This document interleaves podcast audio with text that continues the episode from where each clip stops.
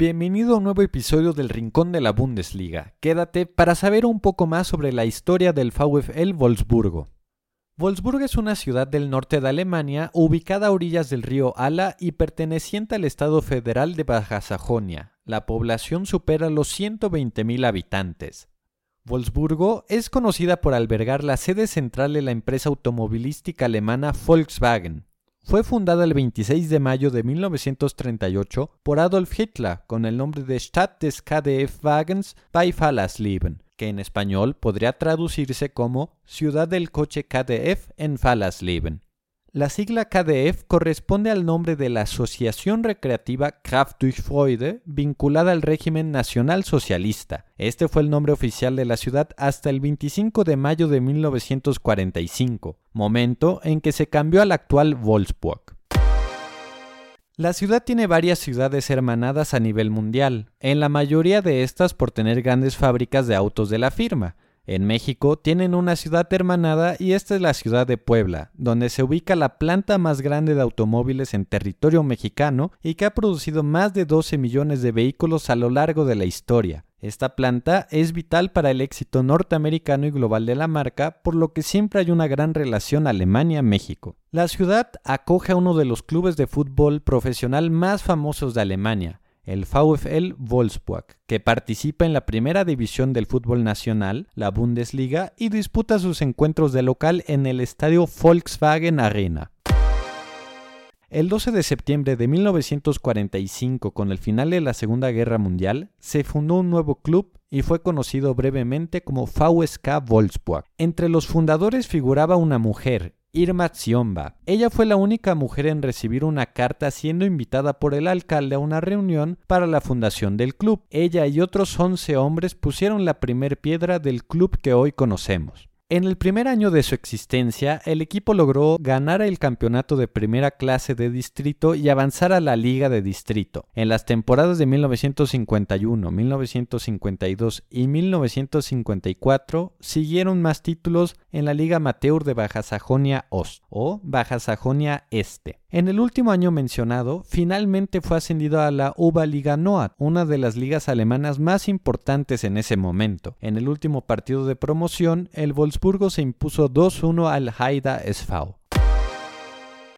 El club empezó a vestirse de verde y blanco, usados hasta la actualidad. Esto inició debido a que el joven entrenador local Bernd Elbeaskiag disponía solo de 10 camisetas verdes y sábanas blancas donadas por el público que fueron confeccionadas por las mujeres del pueblo para hacer los shorts y completar el uniforme. Increíble, ¿no? Cuando en 1955 se creara e implementara la nueva bandera de la ciudad, se tomó la decisión de usar los colores verde y blanco, colores que se convirtieron en los oficiales de la ciudad.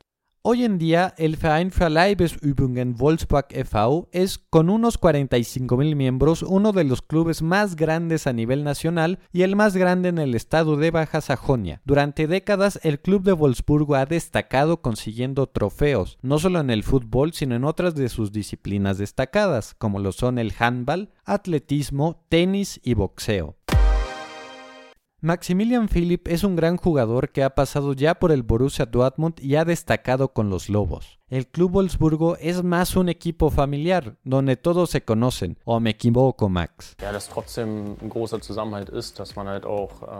Es un gran ambiente. Wolfsburg se mantiene unido. Es bonito igual salir con los compañeros a tomar algo y hacer actividades con el staff. Es una familia inmensa y eso es muy importante para mí.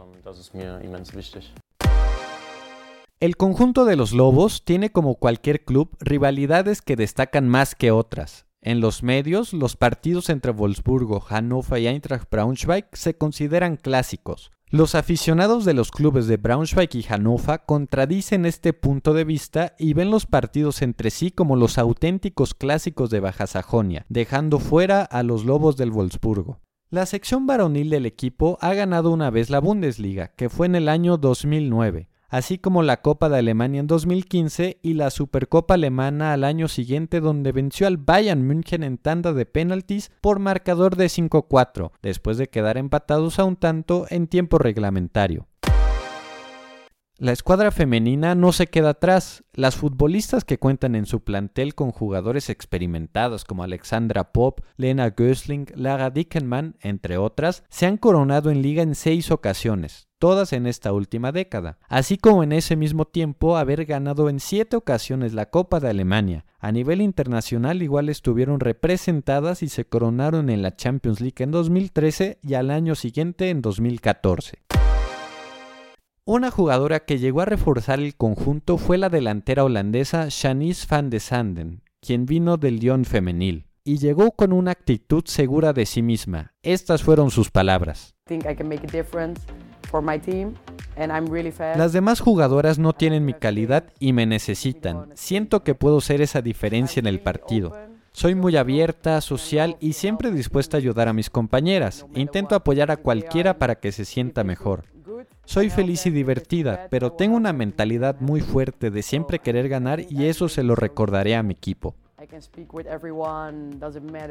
Una jugadora que sabe lo que quiere y siempre da el 100 por el equipo. Una joven revelación para los Lobos esta temporada fue la adquisición de Boten Susi Baku, conocido como Ritle Baku por un apodo que le puso su papá en honor al jugador alemán Karl-Heinz Ritle. Baku ha anotado seis tantos en lo que va de la temporada y funge como mediocampista después de llegar proveniente del Main 05 de la ciudad de Maguncia ciudad donde nació el alemán congolés después de que su familia migrara de la República Democrática del Congo a Alemania en 1992.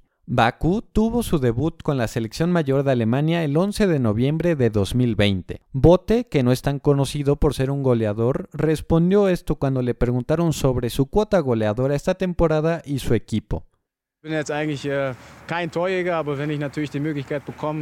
No soy tanto un goleador, pero actualmente tenemos un super equipo. Igual los jugadores de la banca traen impulso y estamos muy felices con nuestro rendimiento. Aún así, no debemos perder la cabeza porque la concurrencia igual quiere sumar y dará pelea. Esas palabras han tomado frutos. En la actualidad, el conjunto de la marca automotriz se ubica en los puestos de Champions League que seguramente alcanzarán para la siguiente campaña. Si te gustó este episodio, no olvides suscribirte y nosotros nos escuchamos en dos semanas. No olvides seguirnos en nuestro Instagram, estamos como Rincón de la Bundesliga. Bis zum nächsten Mal y adiós.